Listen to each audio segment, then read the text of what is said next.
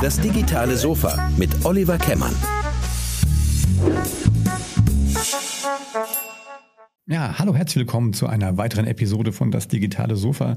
Heute schalten wir nach Berlin, genauer gesagt nach Wedding, und zwar zu Martin Elbert von Coffee Circle. Hallo Martin, grüß dich. Hallo Olli, grüß dich. Ähm, Coffee Circle, mach mal eine schnelle, du bist Founder, Founder und Geschäftsführer. Du hast äh, Coffee Circle gegründet. Ähm, erzähl mal unseren Zuhörerinnen und Zuhörern erstmal vorab, was ist denn Coffee Circle eigentlich? Was macht ihr so? Also Coffee Circle ist eine Kaffeemarke letztendlich zum Kaufen online, aber wir sind angetreten, um äh, ja vor zwölf Jahren jetzt, um das Leben von äh, Farmern, Farmerinnen und deren Familien zu verbessern. Ursprünglich nur in Äthiopien. Inzwischen kaufen wir Kaffees auf der ganzen Welt, immer so die Top fünf bis zehn Prozent des, der jeweiligen Ernte kaufen in der Regel von Kleinbauernstrukturen und äh, bringen das dann nach Deutschland, rösten das hier frisch und schicken es wirklich direkt online innerhalb von wenigen Tagen nach der Rüstung zu, ähm, zu unseren Kunden nach Hause, viel auch im Abo. Und so, ähm, ja, und so ist eigentlich ähm, hochqualitativer Kaffee äh, direkt und fair eingekauft, die eine Seite der Medaille.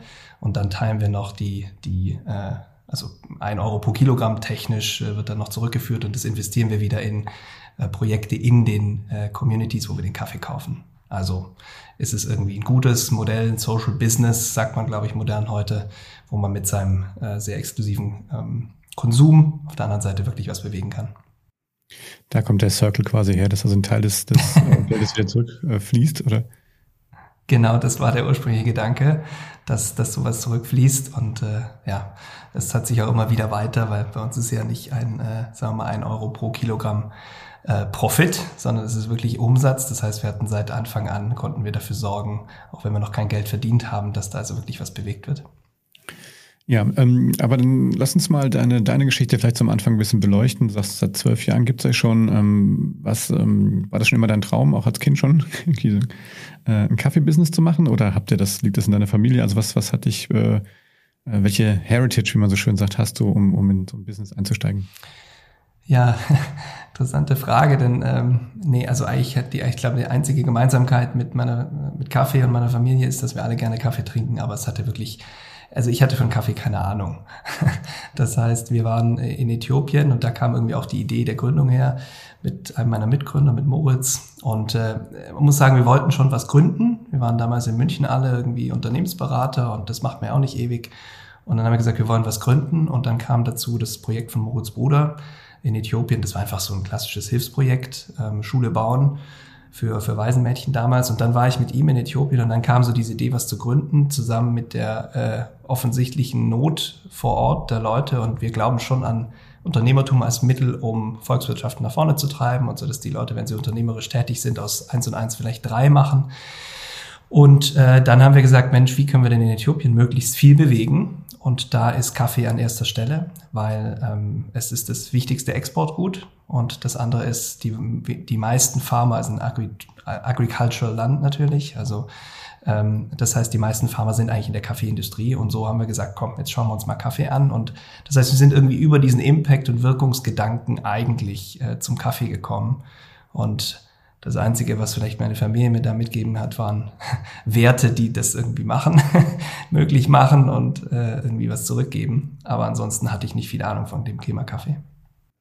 Du hast gerade gesagt, du, bist, du warst ein Unternehmensberater. Ähm, das ist ja schon, okay, das hat es gegründet, aber schon noch so ein radikaler Cut eigentlich. Ne? Irgendwie kommt man dann irgendwann in seinem Leben an so einen Punkt, wo man sagt, so, äh, ähm, ich muss was verändern. Und wie war das bei dir? Also ich meine, es ist vor zwölf Jahren, jetzt bin ich irgendwie 41, das heißt, ich war noch nicht in dem Alter, wo ich gesagt habe, jetzt habe ich ein Leben lang gearbeitet, jetzt muss ich anfangen zurückzugeben. Äh, es war eher so die, die Motivation, das muss doch möglich sein.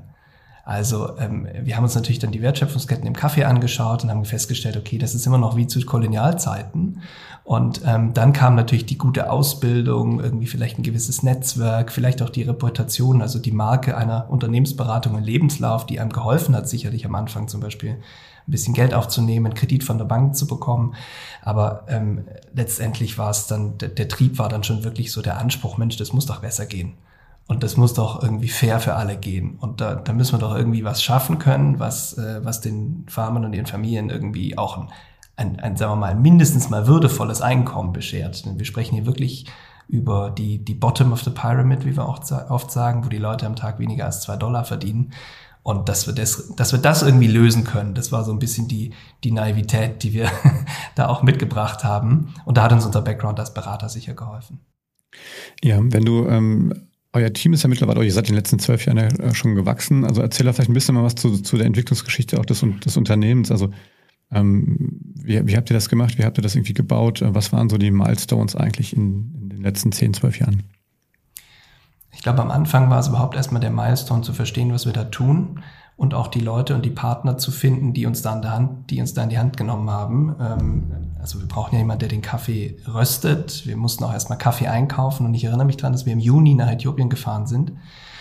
Und die Ernte ist halt im November, Dezember und geht bis Januar. Das heißt, wir waren so ungefähr genau zum falschen Zeitpunkt da.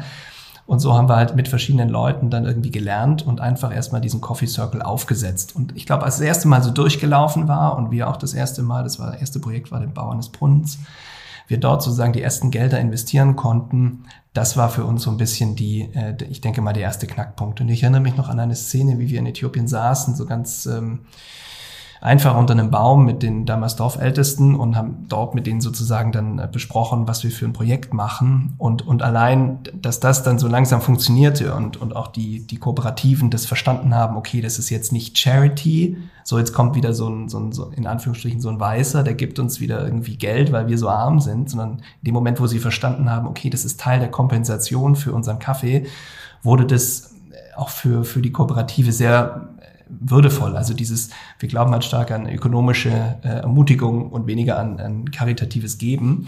Und das, also die, das war sicherlich der erste Knackpunkt. Und das zweite war, ähm, dann haben wir es online aufgesetzt, dann als der Webshop gelauncht war. Also sicherlich hat das auch dazu geführt, dass wir dachten, jetzt geht's so weiter. Am ersten Tag 30 Bestellungen, am zweiten sieben, dann keine. das war sicherlich auch irgendwie das erste, zweite harte Learning. also gesagt, okay, das geht wohl nicht so weiter. Ja, und dann haben wir Finanzierungen bekommen. Das war essentiell wichtig, weil uns irgendwann das Geld ausging. Und da haben wir dann die, die Familie Haupt damals überzeugt. Das war 2011. Und ähm, die, das waren die, die den Tengelmann gehörte. Das gibt's jetzt nicht mehr. Aber die Familie Haupt hat uns da also wirklich auch langfristig unterstützt bis heute. Ja, und dann äh, und dann mussten wir erstmal die Sporen uns verdienen. Und ich glaube, dann sind wir auf eine Reise eingebogen, die erstmal sehr viel online war, wo wir auch sehr viel dann auch Equipment verkauft haben, Kaffee-Equipment. Und ich denke, der weitere richtige oder also wirklich wesentliche Meilenstein war dann die eigene Rösterei in 2016 und damit dann auch der Gang äh, in Länder außerhalb Äthiopiens. Das heißt, inzwischen sind wir in 10, 12 Ländern je nach Jahr äh, aktiv und machen auch Projekte nicht nur in Äthiopien, sondern auch im Kongo, in Kenia, in, in Kolumbien und, und, und so haben wir uns ausgeweitet. Also ich glaube, das war nochmal wesentlich in unserer Entwicklung als, äh, sagen wir, vollumfängliche Kaffeerösterei. Ähm, und ja, auch in Richtung Specialty Coffee, was ja so mal so ein, das Top-Segment eigentlich ist, was wir bedienen. Das ist ja jetzt nicht, also wir kosten ja auch dreimal so viel wie, sagen wir mal, der Standardkaffee im Supermarkt, aber man kriegt halt auch mindestens das Dreifache an Qualität, was es halt bis dato noch nicht so gab, zumindest bis vor zehn Jahren. Da gab es praktisch noch keinen richtig guten Kaffee in Deutschland. Und äh, diesen Trend, den, den haben wir auch aus USA gesehen und aus, aus Japan kommend. Und da haben wir dann einfach mit der Rösterei so den letzten wesentlichen Baustein äh, dann noch gesetzt, das Puzzleteil eingefügt. Ja, und äh, so sind wir jetzt einfach Schritt für Schritt gewachsen. Und dann vor zwei Jahren haben wir das erste Mal Cafés aufgemacht in Berlin, auch aus einer Direct-to-Consumer-Idee hinaus, dass wir wirklich präsent sein wollen und auch, weil wir nicht mehr Google und Facebook das ganze Geld in Rachen werfen wollten. Ähm, weil da die Werbeplätze natürlich sehr viel teurer geworden sind. Also da haben wir jetzt überlegt, dass wir da noch Cafés aufmachen und ich glaube, das war der letzte große Meilenstein äh, für uns und ja, wir haben uns kontinuierlich, würde ich sagen, entwickelt in eine, in eine Kaffeefirma, starten von einem Online-Shop für Kaffee. Ja, ähm, wenn du sagst irgendwie, irgendwie in Berlin, also seid ihr auch irgendwie bundesweit oder europaweit unterwegs oder ist das der Plan für die Zukunft? Also mit den, also Internet, ja, klar. Eine englische Webseite gibt's. Ich weiß nicht, ob man jetzt sagen kann, wir sind europaweit vertreten. Äh, aber in Deutschland und Österreich, in Österreich macht auch sehr viel von unserem Umsatz, ähm, ist online schon, ähm, also ist unsere Kernmärkte.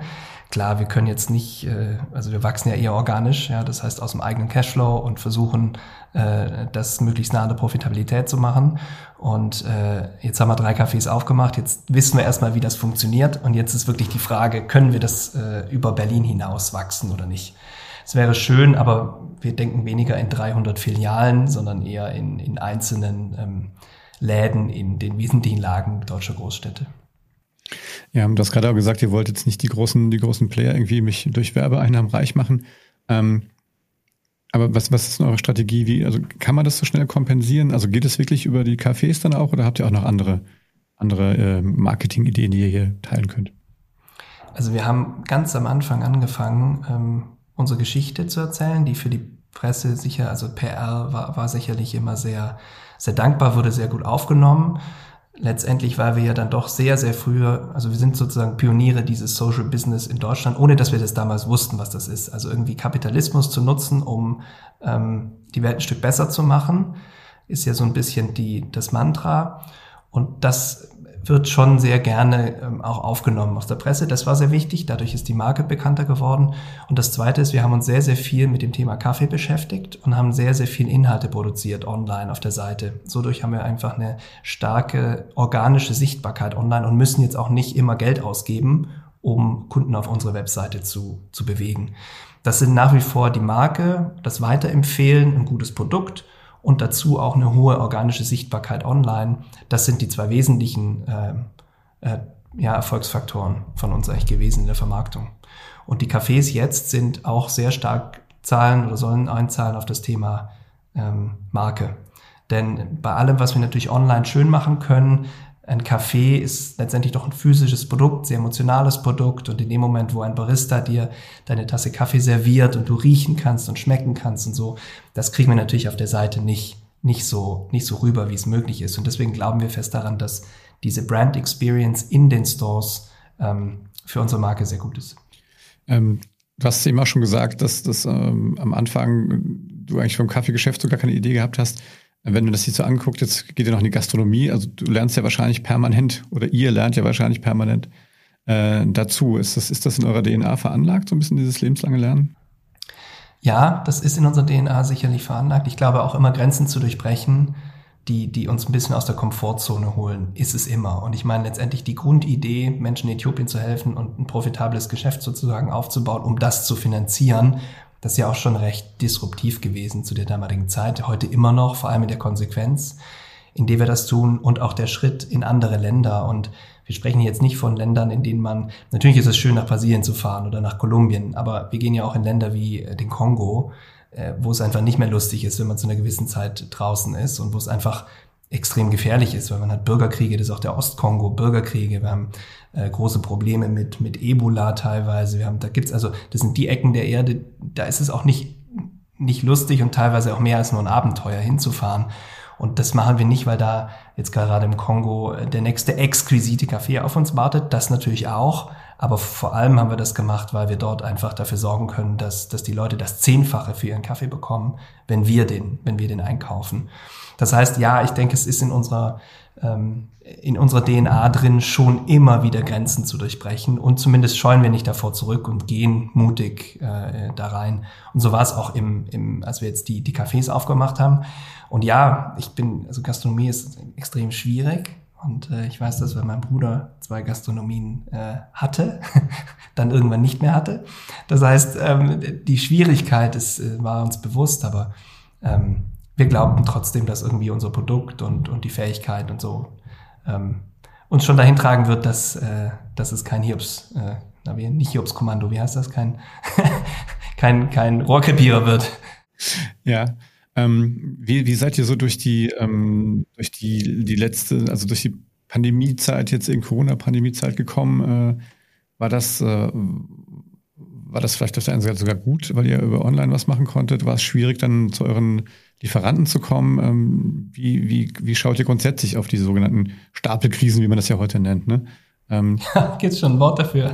Ja, ja, das hat das, ich glaube, der, wie heißt der hier, äh, Hawks, der fünf Hawks, dieser äh, Zukunftsforscher, glaube ich, hat das irgendwie aus dem Zukunftsinstitut, der hat das Stapelkrisen genannt, ja, weil sozusagen die Krisen sich nicht mehr sozusagen seriell aneinander äh, reihen, sondern dass die jetzt tatsächlich aus der Corona-Pandemie geht's fließend in die Energiekrise, quasi in die Kriegskrise. In die, und oben drüber hast du immer noch die, die, die Umwelt, äh, äh, Umweltbedrohungskrise, wenn du so willst, auch noch drauf. Das heißt, ähm, das New Normal ist ja heute eigentlich eher zu sagen, ich bin gar nicht mehr krisenfrei, sondern ich muss mir eine, also eine Haltung aneignen, wie ich damit umgehe. Ne? Ja. Ja, das ist also, äh, wir haben Anfang von Corona haben wir gesagt, okay, wir müssen jetzt, also haben wir natürlich auch erstmal hier die, die, die Schockstarre eingenommen und haben uns überlegt, okay, wollen, was wollen wir machen? Wir haben uns darauf fokussiert, vor allem unsere Profitabilität äh, in den Griff zu bekommen. Wir waren mitten in der Wachstumsphase und haben gesagt, okay, Achtung, in Investitionsstopp und wir wissen ja nicht, was, was passiert. Und haben versucht, dann Lager abzubauen, um einfach sehr viel Liquidität zu haben. Ähm, was passierte ist, dass natürlich online gut lief. Also wir hatten einfach, die Leute waren im Lockdown, das heißt, die haben massiv viel eingekauft, wir haben irre viel ähm, verkauft, obwohl wir eigentlich auf die Kostenbremse gedrückt haben, das heißt auch weniger Vermarktung äh, ausgegeben haben und so weiter. Das war gut, aber wir hatten damals noch ein recht, wir hatten damals noch ein B2B-Geschäft, also Firmenkunden beliefert, das implodierte logischerweise sofort, weil niemand mehr ins Büro ging. Und ähm, was natürlich auch einen Strich durch die Rechnung machte, ähm, war, oder einen Strich durch die Idee machte, Cafés aufzumachen. Das haben wir dann einfach erst anderthalb bis zwei Jahre später gemacht. Wir hatten eigentlich schon, ich weiß noch, am 15.03. hatte ich einen Termin, um einen Mietvertrag zu unterschreiben. Das wäre jetzt der erste Tag des Lockdowns. Und das, das musste ich dann natürlich, bei allem Verständnis konnte ich das dann natürlich nicht machen. Und, ähm, und so hat uns das ein bisschen aufgerüttelt, aber dadurch, dass wir auch so verschiedene Vertriebskanäle haben, ähm, glaube ich, waren wir da gut diversifiziert oder genug, genug, genug diversifiziert, um, um das äh, gut zu bestehen. Ehrlich gesagt, seitdem, äh, also nach Corona, diese Post-Covid-Entwicklung, ähm, die ist auch bei uns nicht so gut gewesen. Also wir haben einfach äh, auch mit Nachfragedämpfern zu kämpfen und spätestens jetzt mit der nächsten Krise auf dem Stapel äh, noch viel mehr äh, damit zu kämpfen, weil äh, gerade das Team, äh, das ähm, das Geschäft mit Espresso-Maschinen und teureren Kaffeemaschinen sehr, sehr stark eingebrochen ist und die Kosten sich auch massiv gesteigert haben. Und dann hatten wir auch Probleme mit der, mit der Lieferbarkeit von Produkten, weil es dann halt doch sehr stark ähm, aus globalen Wertschöpfungsketten kommt, was wir tun. Und beim Kaffee haben wir große Puffer, aber bei diesen Maschinen und so war das wirklich schwer die letzten zwei Jahre. Ähm, wenn du jetzt so ein bisschen in die Zukunft guckst, was, was kann man vielleicht aus dieser, oder konntet ihr aus, aus dieser Zeit irgendwas lernen, also um, um euch resilienter zu machen?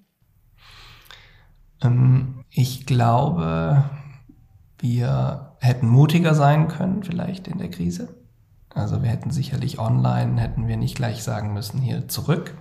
Aber im Nachhinein war das, äh, es ist immer leicht, das zu sagen. Wir hätten vielleicht investieren sollen, weil, weil Geld hatten wir noch und hätten unseren Marktanteil ausbauen können in dem Zeitraum.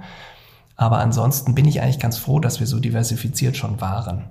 Denn ähm, es war bei uns wirklich klar, das Einzelhandelsgeschäft, da waren wir, das haben wir dann um, das haben wir dann umgebaut zu, äh, zu einem sozusagen einem Hofladen. Das heißt, man konnte ja immer noch Takeaway, das ging ja, beziehungsweise ähm, ganz normaler Handel hatte ja, durfte ja offen haben. Das heißt, da haben wir dann irgendwie natürlich, also Natural Wines verkauft, wir haben Kraftbier verkauft, wir haben ähm, wir hatten eine Second-Hand-Ecke, wo unsere angestellten Baristas sozusagen ähm, äh, Klamotten verkaufen konnten. Wir hatten also wirklich, wir haben unsere, unsere Spaces eigentlich komplett umgedreht. Und ich glaube, das war schon gar nicht so schlecht, so Thema Resilienz. Also wir haben niemals den, den, den Kopf in den Sand gesteckt. Ähm, das heißt, ja, ich glaube grundsätzlich Ruhe bewahren, das, äh, das war schwierig am Anfang, weil die, weil die Leute natürlich sehr aufgeregt waren aufgrund der Situation. Aber ansonsten bin ich gar nicht unhappy, wie wir da durchgegangen sind. Wenn du in ähm, jetzt sage ich mal auf das, äh, du hast gesagt, du könntest stundenlang über Kaffee reden, aber vielleicht kommen wir mal zu deinem Produkt nochmal zurück, weil ähm, ich meine, Kaffee, das ist so, so meine Wahrnehmung, hast es ja auch schon gesagt, ist natürlich, da gibt's mittlerweile ganz viele, äh, aber auch die, die Preisvarianz ist auch groß, ja. Ähm, vielleicht jetzt für, für den, den Kaffee-Amateur mal. Erzähl doch mal ein bisschen vielleicht so, was sind denn, was sind diese Spezialitäten, von denen du gesprochen hast? Oder wie hast du es genannt? Du hast ein schönes Wort dafür. Specialty Coffee im, im ja. Englischen, das ist der, der Term. ähm, ja, inspiriert wurden wir ja von ja. ein Specialty Coffee. Ähm, Also äh, vielleicht kurz zur Einordnung. Wir kennen ja eigentlich Kaffee im Supermarkt. 90 Prozent, äh, gerade in Deutschland, kaufen Kaffee klassisch im Supermarkt. Wir kennen ja auch die großen Marken. Ähm, das sind immer die gleichen seit Dekaden und wahrscheinlich die, die länger irgendwie früher noch ferngeschaut haben, kennen noch die Werbung hier vollendet veredler Spitzenkaffee, die Kelle. Die Werbung ist heute immer noch die gleiche. Aber ähm, das ist so ein bisschen das, was wir kennen. Das ist schlechter Kaffee. Das heißt, ähm, im Supermarkt muss man verstehen, dass die, die Supermärkte haben die Macht. Das heißt, die verkaufen Kaffee oft mit negativen Margen. Weil Kaffee, da sind die Deutschen sehr preissensibel. Das heißt, der Supermarkt nutzt das mit sehr vielen Angeboten, um dich als Konsumenten in den Markt zu ziehen. Und du kaufst natürlich nicht nur Kaffee da, sondern alles andere auch. Das heißt, Kaffee ist ein Eckprodukt, wie man sozusagen äh, nennt. Und das sorgt natürlich dafür, dass die äh, Einkaufspreise unter extrem hohen Druck stehen. Das heißt, die, die Supermärkte, die wollen halt vom Chibo und von den ganzen anderen einfach, die wollen einfach ein verdammt günstiges Produkt, damit sie das eben auch entsprechend nutzen können. Was natürlich dazu führt, dass äh, Chibo die ganze Wertschöpfung, als Beispiel jetzt, aber alle Großröster eigentlich die, die, die Wertschöpfungskette nach hinten denken mit einem Maximalpreis, den sie maximal erreichen dürfen. Weil ansonsten sind sie nicht mehr wettbewerbsfähig. Das führt natürlich nicht dazu, dass am Ende die beste Produktqualität rauskommt, sondern es kommt irgendwie das raus, was man eben bekommt, wenn man einen Pfund Kaffee für 5 Euro verkaufen will. Specialty Coffee ist wiederum genau andersrum. Wir gehen los in die Ursprungsländer, in äh, auch teilweise sehr abgelegene Gebiete und versuchen wirklich in jeder Ernte die besten Kaffees herauszufinden. Das liegt am Boden, am Wetter, an den Varietäten, an der Aufbereitungsart und erfordert halt eben auch entsprechende Sorgfalt bei der Auswahl der Kaffees. Und dann haben wir das Wesentliche, was äh, für einen guten Kaffee notwendig ist, und das ist ein, gutes, ein guter Rohstoff. Und den versuchen wir dann möglichst schnell aus den Ländern zu bekommen, ähm, nach Hamburg zu bringen, da ist der Hafen, wo es ankommt, und dann zu rösten, die ganze Zeit auch jede Woche frisch, auch fast alle Sorten jede Woche, und es dann halt innerhalb von 10, 14 Tagen äh, spätestens nach der Röstung zum Kunden zu bringen. Das heißt, äh, allein die, die Struktur der Wertschöpfungsketten ist fundamental anders. Wir können viel höhere Preise äh, bezahlen an die, müssen wir auch für gute Qualitäten in den Ursprungsländern, was gut ist für die entsprechenden äh, Leute, die das anbauen. Das sind auch keine maschinellen, sehr oft keine maschinellen Plantagen, wie in Brasilien und vor allem auch Vietnam. Es ist auch hochqualitativer Arabica und kein, sagen wir mal, bitterer Robusta. Und äh, dann können wir halt über die Wertschöpfung äh, entsprechend das auch schnell und gut gestalten und dann auch direkt zum Kunden bringen. Und dies, diese, dieser Unterschied in Struktur ähm, erklärt es, glaube ich, schon ganz gut. Spezialitätenkaffee oder Specialty Coffee steht eigentlich dafür, in jedem Schritt der Wertschöpfungskette das Bestmögliche zu machen für die Qualität, um am Ende eine Tasse zu haben, die signifikant besser schmeckt und eben auch nachhaltig und äh, sozial fair ähm, gehandelt und hergestellt wurde. Ähm, wenn, wenn ihr jetzt ähm Ihr sagt, ihr fahrt durch die Welt und guckt euch das an. Also inspiriert ihr durchaus oder, oder generiert ihr auch quasi Nachfrage dann dort vor Ort? Also sagt ihr zum Beispiel, baut doch mal dies und jenes an. Also könnt ihr auch so weiter gestalten oder sucht ihr euch sozusagen die Ecken raus, wo ihr, ähm, wo ihr schon so Sachen vorfindet? Also vorerst schon erstmal, wo wir es vorfinden. Aber gerade in Äthiopien haben wir inzwischen äh, wir haben inzwischen durch dieses 1 Euro pro Kilogramm äh, Modell haben wir inzwischen äh, über 4 Millionen Euro investiert in den, in den Ursprungsländern und konnten dabei, also auf der einen Seite investieren wir in, in Hygiene, also Gesundheit im weitesten, was sehr oft Hygiene und vor allem Wasserversorgung ist, also Versorgung mit sauberem Trinkwasser.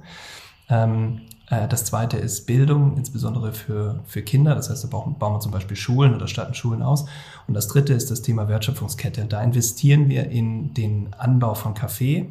Das heißt, unterstützen Kooperativen in beispielsweise Äthiopien dabei, dass sie eben eine Washing Station, das ist das, was man braucht, um hochqualitativen gewaschenen Kaffee ähm, anzubauen. Das, das klingt jetzt martialisch, das ist letztendlich eine Maschine, die in einem gewissen Verfahren eben die Kirsche von dem Kern trennt. Ähm, und damit können sie den Kaffee exportfähig, können sie hochqualitativen Kaffee produzieren und den, den exportfähig zu machen. Das heißt, da investieren wir schon rein, dass wir sagen, hey Leute, wenn ihr das irgendwie äh, mit uns gemeinsam schafft, da eine Washing Station hinzustellen, dann könnt ihr exportieren und wir kaufen den auch von euch. Ja, also da, da sind wir schon irgendwie dran, das auszubauen. Ähm, natürlich gibt es auch die Möglichkeit, äh, zu in, sag mal, anzuregen, dass gewisse Aufbereitungsarten, also im Kaffee gibt es Möglichkeiten, äh, den Kaffee durch bestimmte Fermentation äh, während des Prozesses nach der Ernte oder der Verarbeitung irgendwie besonders zu beeinflussen. Auch da sprechen wir mit den Farmern, aber das ehrlich gesagt finden wir so das ist zwar auf der einen Seite gut, aber da gibt es auch ähm, leider nicht so gute Geschichten, die wir gehört haben in Ursprungsländern, weil äh, wenn dann zehn verschiedene Parteien kommen und Specialty Coffee, wir sind ja nicht die Einzigen, die das machen, gerade viele Amerikaner, die auch kommen und die sagen dann zehn Kooperativen, ihr müsst jetzt alle so und so Kaffee produzieren und dann rennen die alle in diese Richtung, produzieren wahnsinnig speziellen Kaffee und am Ende kaufen die halt fünf Säcke und die Kooperativen stehen da mit 50 Containern. Also man muss vorsichtig sein, sich da zu stark einzumischen. Aber wenn wir irgendwie wissen, wir können was abnehmen, dann, dann machen wir das schon und beeinflussen das schon auch mit. Gerade wenn es um so spezielle Fermentationen geht. Ähm, wie, wie wirst du selber oder wie inspirierst du dich jetzt, was, was äh, sozusagen deinen Kaffee, deinen Kaffeegenuss angeht? Gibt es da irgendwas? Gibt es da Messen oder so? Wie macht man das? ja, es gibt jede, Messen, jede Menge Messen. Es gibt ja auch Weltmeisterschaften im Kaffeebrühen und es gibt Weltmeisterschaften im Kaffeeverkosten und also es gibt die, die World of Coffee zweimal im Jahr und es gibt auch diverse Coffee Festivals eigentlich in jeder größeren Stadt weltweit, äh, wie zum Beispiel auch das Berlin Coffee Festival. Ähm, und da kann man sich teilweise inspirieren lassen, aber die größte Inspiration kommt eigentlich äh, in den Ursprungsländern. Also äh, gerade, ich meine letztendlich, wir sagen ja immer, ja, wir machen Specialty Coffee und wir wissen ganz genau, ähm, äh, wie das funktioniert und wir wissen sehr gut, wie das funktioniert. Aber wir haben alle, sage ich jetzt mal, keine Farmen. Wir sind alle keine Bauern, wir bauen das alle nicht an. Und ich glaube, da gibt es schon sehr viel, äh, sehr viel Spielraum, weil Kaffee hat 800 äh, Aromen, 800 bis 1000 Aromen. Dahinter mir siehst du hier so ein Flavor Wheel of Coffee siehst du so zur Hälfte. da, da, das geht also von Gummi und äh, Nuss und, und so bis zu ganz äh, klassischer Aprikose, Rhabarber. Wein im Vergleich hat 400. Und jetzt denk mal an die Varietäten, die wir aktuell im Wein haben, aufgrund von Anbaugebieten, aufgrund von Fermentationsarten, aufgrund von äh, allein Pflanzenvarietäten, die dahinter stehen. Das ist für uns völlig normal. Kaffee hätte eigentlich mindestens das gleiche Potenzial. Das heißt, und es kommt sehr, sehr viel aus dem Anbau und, äh, und da, glaube ich, sind wir noch ganz am Anfang. Inzwischen ist es vielleicht normal, Kaffee nach dem Ursprungsland auszusuchen. Ich mag kenianischen Kaffee, vielleicht äthiopischen Kaffee und so, gerade wenn man mal in der Rösterei gewesen ist. Ähm, und der nächste Schritt ist jetzt eigentlich, ich hätte gerne einen gewaschenen Kaffee oder einen sonnengetrocknet, ein Natural, weil, weil die deutlich süßer sind, weil die Kirsche irgendwie, ähm, also der Kern mit der Kirsche fermentierte im Ursprungsland.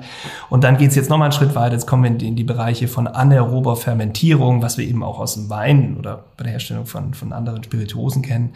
Das heißt, diese ganzen äh, Themen sind noch am Anfang, deswegen glaube ich, äh, da kriege ich mit am meisten Inspiration her, wenn es um die Zukunft, äh, um die Zukunft von, von, von Kaffee und Geschmack geht. Vielleicht noch ein letzter Punkt. Wir haben, wir arbeiten zusammen mit World Coffee Research. Das heißt, wir einen Teil von unseren Spenden geben wir auch dorthin, weil die sich daran gemacht haben, Varietäten zu produzieren oder zu entwickeln ähm, über Research, ähm, wo, wo sozusagen klimaresiliente Varietäten am Ende rauskommen sollen, bei nach wie vor hoher Qualität, sprich ähm, äh, hohem Geschmackspotenzial. Denn wir sehen eine große Gefahr darin, dass gerade die, die, die besonderen Cafés äh, aussterben werden. Da gibt es auch diverse Studien, äh, wenn wir nicht äh, sie in irgendeiner Weise klimaresilient machen. Ja, ich sage jetzt mal, ähm, wer jetzt keinen Bock hat, mal Kaffeespezialitäten auszuprobieren, dann weiß ich es auch nicht. ähm, ja, Martin, du, die äh, Zeit, Zeit ist leider schon um. Ähm, vielen Dank für deine vielen Insights. Ähm, extrem, extrem spannend. Ich sag mal, oft guckt man ja nicht viel hinter das, äh, hinter das äh, Supermarktregal, ja, und, äh, und also als Konsument selber. Deswegen finde ich solche Sachen immer, solche Gespräche äh, wie, wie Menschen mit dir immer sehr inspirierend und ich denke, man geht jetzt schon mit einem anderen Blick eigentlich durch die, durch die Welt des Kaffees. Ähm, das ähm, finde ich ähm, sehr äh, auch lohnenswert, äh, wenn man halt auch, ähm, ne, auch gerade guckt, dass man damit natürlich auch äh, in, den, in den Ursprungsländern einfach eine Menge ähm, wahrscheinlich richtig machen kann ne? und auch dafür sorgt, dass es dort einfach auch ähm, zu anderen, ähm, dass wir da nicht alle nur ausbeuten. Ja, ja das ist ähm, auch der zweite Teil der großen Inspiration, also der Inspiration, von der du vorhin gesprochen hast. Denn es ist natürlich schön, wir sind inzwischen bei über einer halben Million Menschen, die wir auch wirklich nachweislich erreichen konnten. Und natürlich ist es schön zu sehen, ähm, es gibt ein großes Projekt in Südwestäthiopien, wo wir äh, mehrere Quellen erschlossen haben, 60 Kilometer Rohre in den, in den Boden verlegt haben über Jahre und jetzt äh, Ausgabestellen haben, auch an Schulen, Moscheen, an Kirchen. Ähm, und, und wir sehen jetzt halt einfach in den Krankenhäusern, dass einfach die, äh, die Infektionsraten von einfach Hygienekrankheiten signifikant nach unten gegangen sind, dass auf einmal die Kinder nicht mehr ständig krank sind, dass, und das sind halt so, und, und dass die Frauen auch teilweise nicht mehr zehn Kilometer laufen müssen, um irgendwie auch nur an ein einigermaßen sauberes Wasser zu kommen. Das sind so, so Themen, wenn man da nach Jahren wieder jetzt hinkommt und sich das anschaut und das sieht, das, das ist schon auch ein großer Treiber, ähm, einfach zu sagen, hey, es geht. Und dieses äh, Es geht kann meinetwegen noch deutlich größer werden, wenn wir äh, noch deutlich mehr Kaffee verkaufen. Und vielleicht schaffen wir es dann auch, dass andere in anderen Industrien sich das auch anschauen und sagen, hey Mensch, lass doch mal gucken, ob wir das nicht irgendwie auch äh, hinbekommen. Das wäre schön, denn wenn es Schule macht, geht es uns am Ende allen besser. Sehr schön. Ein schöneres Schlusswort hätte ich jetzt nicht finden können. Ähm, ja, wenn, ähm, sag uns doch schnell noch, wenn man euren Kaffee kaufen will, wenn man euch in Berlin nochmal besuchen will, ähm, wo sollen denn unsere Zuhörerinnen und Zuhörer hingehen? Was sollen die tun? Also am besten jetzt sofort auf coffeecircle.com auf coffeecircle.com gehen. Da gibt's auch für Neukunden gibt's einen 20% Rabatt aktuell. Ähm, und wenn ihr nach Berlin kommt, dann äh, gibt es drei Cafés, eins in Mitte, eins in Kreuzberg und unser Headquarter Café im Wedding. Da ist dann auch die Rösterei im Hinterhof. Also herzlich willkommen. Sehr schön. Also, geht vorbei. Ähm, vielen Dank, lieber Martin, dass du dir die Zeit genommen hast, mit mir hier über Kaffee zu sprechen heute. Ähm, und äh, ja, wenn euch der, das digitale Sofa gefällt, dann gebt uns einen Daumen hoch oder fünf Sterne. Und äh, wie gesagt, ihr findet uns überall da, wo ihr gute Podcasts hört. Also empfehlt uns weiter und äh, trinkt ausreichend und viel Kaffee. Unbedingt. Vielen Dank, Olli. Ja, bye bye. Tschüss.